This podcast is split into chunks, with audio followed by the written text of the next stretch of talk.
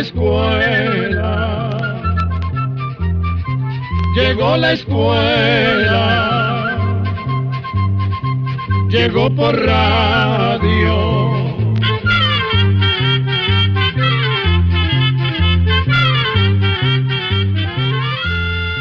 El Instituto Centroamericano de Extensión de la Cultura presenta su programa Oigamos la Respuesta.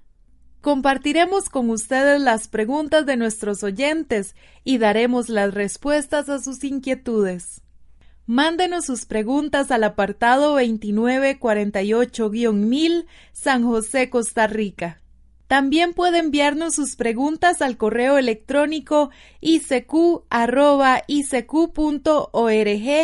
o encuéntrenos en Facebook como Oigamos la Respuesta. O llámenos por teléfono código de área 506, número 2225-5338 o 2225-5438. Hoy les hablaremos sobre los satélites. Desde hace ya bastantes años hemos observado algo muy curioso en el cielo. En ciertas noches que nos hemos puesto a contemplar tranquilamente las estrellas, de repente vemos una que camina, al principio nos parece que es mentira. Nos seguimos fijando y vemos que realmente una estrella camina y cruza poco a poco por el cielo. Como al cabo de media hora desaparece en el horizonte. Muchos de nuestros oyentes nos han preguntado qué es esa estrella que camina. Y aunque ya les hemos contestado que no se trata de una estrella sino de un satélite hecho por el hombre, Queremos contarles hoy más detalladamente la historia de esas estrellas que caminan, o mejor dicho, de esos satélites. Tal vez a ustedes les ocurra lo mismo que a mí, que constantemente oímos en el radio noticias de satélites que los científicos han enviado al espacio y que giran alrededor de la Tierra. Pero estas noticias no nos aclaran nuestras dudas. Por lo menos a mí me costó mucho comprender qué es un satélite y para qué sirve. La gente siempre ha intentado volar. Con gran admiración contemplamos los pájaros del cielo o las mariposas que se desprenden de la tierra y se lanzan al aire. Nosotros, en cambio, estamos obligados a movernos sobre nuestros pies. Pasaron miles de años, se hicieron muchos intentos y por fin el hombre aprendió a hacer los aviones. Un avión, si se quiere, tiene la figura de un pájaro, sus dos grandes alas y un cuerpo delgado en medio. Esa forma es la que le permite volar. Sin embargo, un satélite no tiene alas. Los satélites pueden tener la forma de un aguacate o de una papaya. A veces también son como bolas inmensas. ¿Por qué entonces, si un satélite no tiene alas, no se cae? Esto es lo que trataremos de explicarles hoy. Hace miles de años, la gente creía que la Tierra era como un plato inmenso que nadaba en medio del mar. Nadie había visto el fin del mar. Nadie sabía por qué las aguas no se desbordaban hacia los abismos. Entonces pensaron que tanto el mar como la tierra debían estar sostenidos por algo. Se llegó a decir que era un dios quien los sostenía sobre sus hombros. La gente le ofrecía sacrificios para que en un momento de cólera no fuera a dejar caer el mar con todo y tierra. Con el paso de los años, algunas personas comenzaron a comprender que esto no podía ser así. Por fin, un sabio comprendió que la tierra debía ser una bola inmensa, cubierta por los mares y la tierra firme, como quien dice, una naranja y que encima de la cáscara estaban los cerros, los valles y también los mares. Este sabio le contó a todo el mundo lo que había averiguado, pero nadie le quería creer. Decían que estaba loco, se reían de él. Pero sucedió entonces que hace más de 500 años alguien propuso comprobar si efectivamente la Tierra era como una inmensa bola para salir definitivamente de las dudas. Este señor se llamaba Magallanes. Con unas embarcaciones grandes salió de España rumbo hacia el oeste, rumbo hacia donde se pone el sol. En aquel entonces los barcos no tenían motores, ni tenían las comodidades y facilidades que tenemos hoy en día. El viaje de Magallanes con sus valientes compañeros duró cinco años. Y al cabo de esos cinco años, viajando siempre rumbo al oeste, volvieron al lugar de donde había salido. Esto demostraba definitivamente que la Tierra no era como un plato.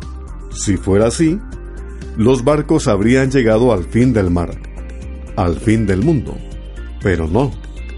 Salieron de un punto y llevando siempre la misma dirección, volvieron a llegar por el otro lado a ese mismo punto. Si cogemos una naranja y le marcamos un punto y de allí con nuestro dedo vamos dando vuelta alrededor de la naranja, siempre en esa misma dirección, podemos comprobar que volvemos al mismo punto en que comenzamos.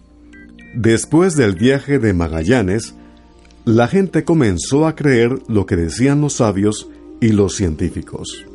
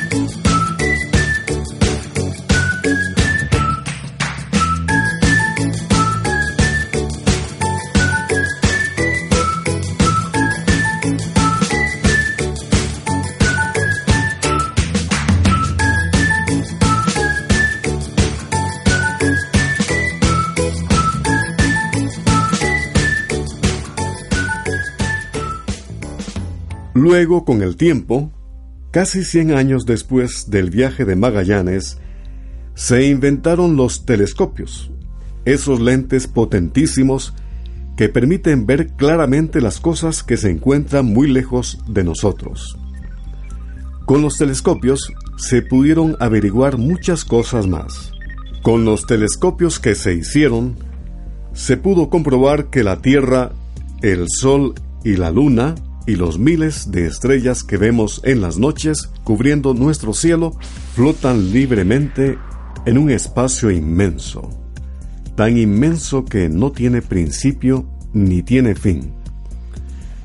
Al igual que los demás astros, la Tierra gira constantemente, nunca está quieta.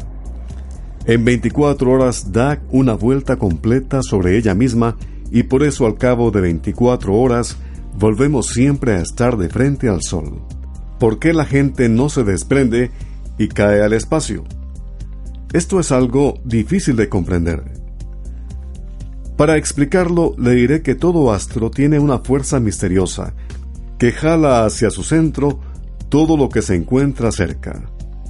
Se puede decir que los astros y la tierra en que vivimos son como un imán.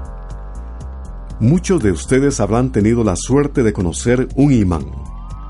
Hay cuchillas, tijeras y otros hierros que tienen el poder de sostener otros hierros más pequeños. Los jalan y los pegan a ellos.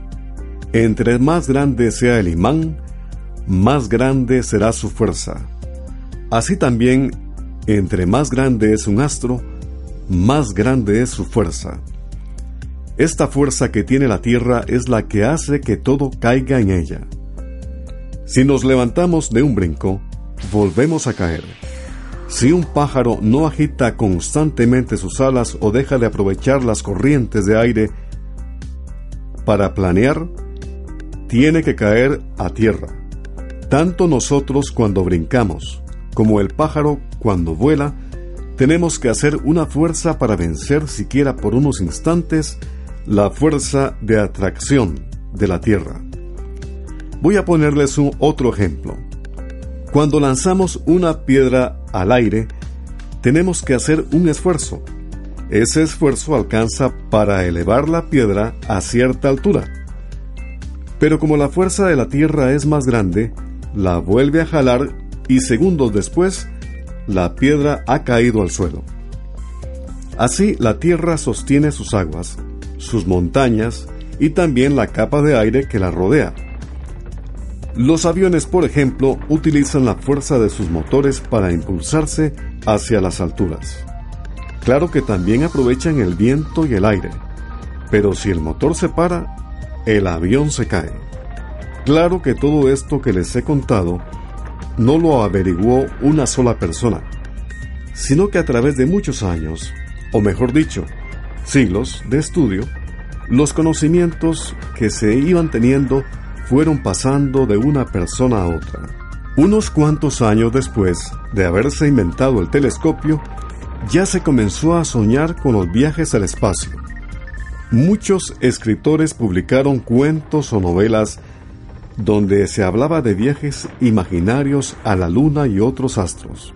Tal vez el más famoso de ellos fue un escritor llamado Julio Verne, que tenía grandes conocimientos científicos y por eso en su libro habló de cosas que, aunque en aquellos tiempos parecían sueños imposibles, se han llevado a cabo en nuestros días.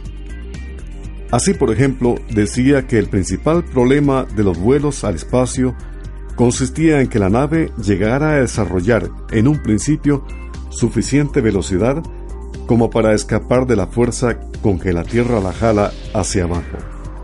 Después Hace ya más de 100 años, otro escritor publicó una novela donde se habla de una especie de bola grande hecha de ladrillo que se lanzaba al espacio para que quedara dándole vueltas a la Tierra y así pudiera servir para orientar los barcos en el mar, haciendo las veces de un faro.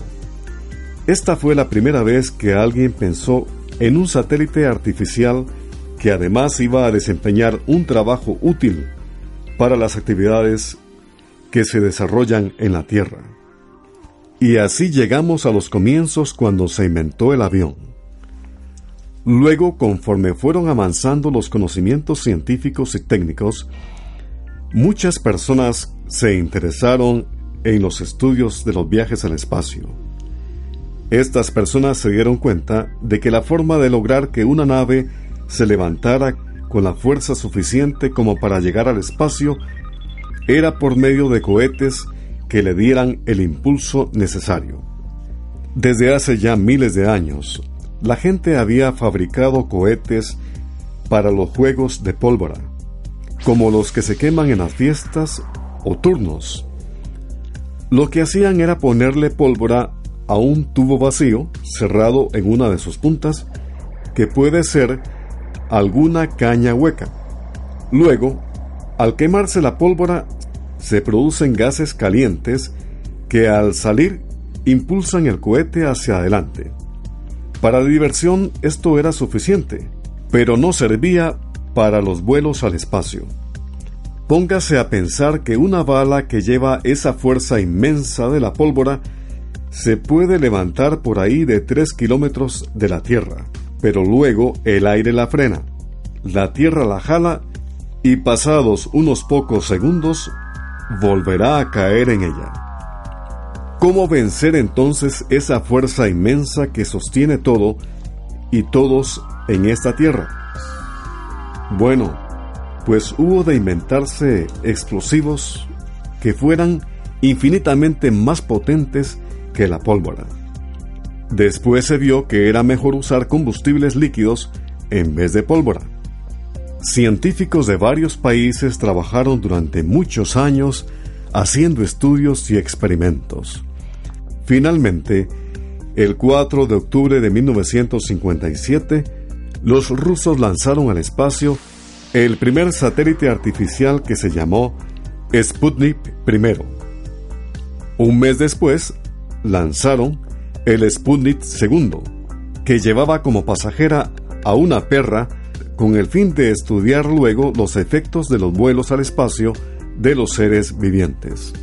Al mes siguiente, los norteamericanos intentaron lanzar al espacio un satélite, pero no tuvieron éxito y no fue sino hasta el 31 de enero del siguiente año que lo consiguieron. Este satélite se llamó Explorer I y mediante los instrumentos que llevaba, los científicos norteamericanos hicieron descubrimientos muy importantes.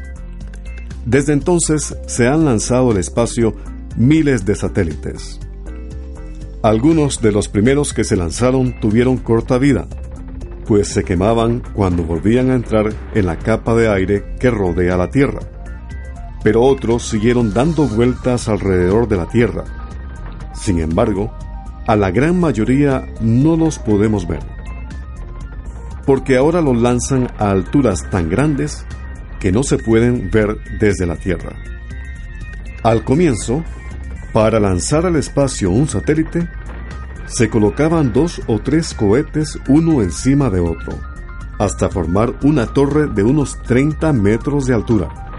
En la punta del cohete de arriba colocaban el satélite, que es como una cápsula donde se encuentran aparatos especiales, cámaras de fotografía, emisoras de radio y muchas otras cosas más que van a servir para mandar información a la Tierra. Luego, al encender el cohete de abajo, toda esa inmensa torre se comenzaba a levantar. Al principio se levantaba poco a poco, esto debido a la gran carga que llevaba. Pero pronto alcanzaba una gran velocidad y entonces por medio de ondas de radio lo iban inclinando para que cogiera la dirección que se deseaba darle en el aire. Cuando llegaba a unos 60 kilómetros de altura, ya se había agotado el combustible del primer cohete, entonces se desprendía y caía hacia el suelo. Se encendía entonces el segundo cohete, que llevaba el aparato hasta unos 200 kilómetros de altura. Cuando se agotaba el combustible de este segundo cohete, el cohete seguía subiendo debido al impulso que llevaba. Cuando ya había alcanzado una altura de unos 400 o 500 kilómetros, se encendía el tercer cohete, que era el que fijaba la dirección que había de llevar de ahí en adelante. Cuando el satélite se desprendía del tercer cohete, seguía solo por el espacio. Ya a esa altura, la fuerza de la Tierra no lo puede hacer caer. Pero la fuerza de la Tierra sí llega hasta donde está el satélite. Quiere decir que entonces el satélite está sometido a dos fuerzas contrarias. Una es la fuerza con que la Tierra lo jala hacia abajo, la otra es el impulso que le dieron los cohetes y que busca alejarlo de ella. Si es más grande la fuerza con que la Tierra atrae al satélite hacia ella, el aparato caerá al suelo. Si es más grande la fuerza del impulso, entonces el satélite escapará hacia el espacio. Pero si las dos fuerzas son iguales, el satélite permanecerá dando vueltas alrededor de la Tierra. Esto viene a ser algo así como cuando amarramos una piedra con un mecate o un cordel y la hacemos dar vueltas por encima de la cabeza. Poco a poco la piedra se irá levantando hasta formar una rueda alrededor de nosotros. En la mano sentimos que la piedra jala, quisiera desprenderse y si le soltamos el mecate, saldrá disparada lejos de nosotros. Es el impulso, la velocidad que le damos, la que la hace alejarse. Pero nosotros no la dejamos, ya que la sostenemos con el mecate. Podemos entonces comparar el impulso que le damos a la piedra con el impulso que le dan los cohetes al satélite. Y el mecate o cordel lo podemos comparar con esa fuerza misteriosa de la Tierra que no quiere soltar nada de lo que está encima de ella. Si allá arriba hubiera aire, el satélite llegaría a pararse y volvería a caer a la Tierra, porque el aire tendría que quitarle fuerza. Pero como en las grandes alturas no hay aire, el satélite no pierde su impulso, es decir, sigue siempre con la misma velocidad.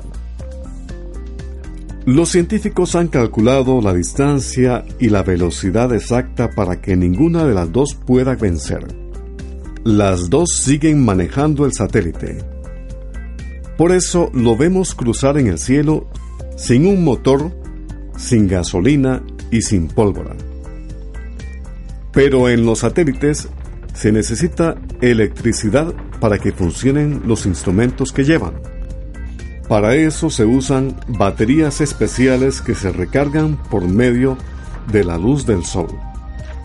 Todo esto que les hemos contado de las enormes torres de tres cohetes uno encima de otro, tenía un problema el enorme costo de los tres cohetes que servían para lograr elevar el satélite hasta las alturas. Estos cohetes que costaban miles y miles de dólares, una vez que lograban elevar el satélite, se despedazaban luego en el espacio.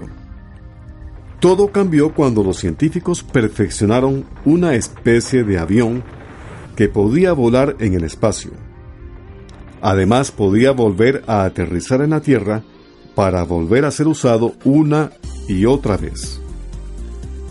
Les estamos hablando de los transbordadores espaciales. El transbordador utiliza para despegar un gran cohete con dos tanques enormes de combustible pegados a sus lados. Así desarrolla el impulso para alejarse de la Tierra. Pero una vez que está a la altura adecuada, sigue solo su camino. Un transbordador es como un avión de carga que tiene una enorme bodega donde puede llevar un satélite o cualquier otra cosa que se requiera para trabajar en el espacio. Lo más importante de los transbordadores es que pueden ser utilizados una y otra vez para colocar satélites que permanecerán girando alrededor de la Tierra. Hoy en día hay satélites que prestan los más diferentes servicios. Están, por ejemplo, los satélites de comunicaciones que reciben las ondas de televisión, de radio y teléfono que les llegan desde la Tierra y las vuelven a transmitir hacia otras estaciones, haciendo posible que lleguen a cualquier parte del mundo. Estos satélites de comunicaciones giran alrededor de la Tierra a la misma velocidad con que la Tierra gira sobre ella misma. Por eso el satélite se ve siempre sobre un mismo punto de nuestro cielo. Así mantiene comunicación constante con un mismo punto de la Tierra. También están los satélites meteorológicos que recogen datos sobre el clima y el estado del tiempo. Por medio de estos satélites se ha podido observar la Tierra desde grandes alturas y así se tienen informes que antes no se podían conseguir sobre el clima y sobre los huracanes. Existen otros satélites que permiten tener imágenes o fotografías de la superficie de la Tierra que resultan muy útiles para los trabajos de la agricultura y para los estudios que se hacen de las rocas y del suelo. En abril de 1990, los Estados Unidos colocaron en el espacio un satélite que lleva un inmenso telescopio y que permite a los científicos lanzar sus miradas hacia la inmensidad del universo. Los científicos se preocuparon cuando descubrieron que este telescopio tenía un error en su espejo principal. Pero decidieron en diciembre de 1993 enviar a un grupo de científicos en un transbordador a reparar ese tremendo error. Ahora, ya con todo funcionando a la perfección, este telescopio, que es el llamado Hubble, está enviando magníficos datos y fotos del universo. Para terminar, como un dato curioso y para que se den una pequeña idea de las distancias a que trabajan estos satélites, les diremos que la mayoría se encuentra entre los 20.000 y los 37.000 kilómetros de altura. Atención, control 137. Y así llegamos al final del programa del día de hoy. Los esperamos mañana en este su programa Oigamos la Respuesta. Mándenos sus preguntas al apartado 2948-1000 San José, Costa Rica también puede enviarnos sus preguntas al correo electrónico icq.org o encuéntrenos en Facebook como Oigamos la Respuesta. O llámenos por teléfono, código de área 506, número 2225-5338 o 2225-5438. Recuerde que Comprender lo comprensible es un derecho humano.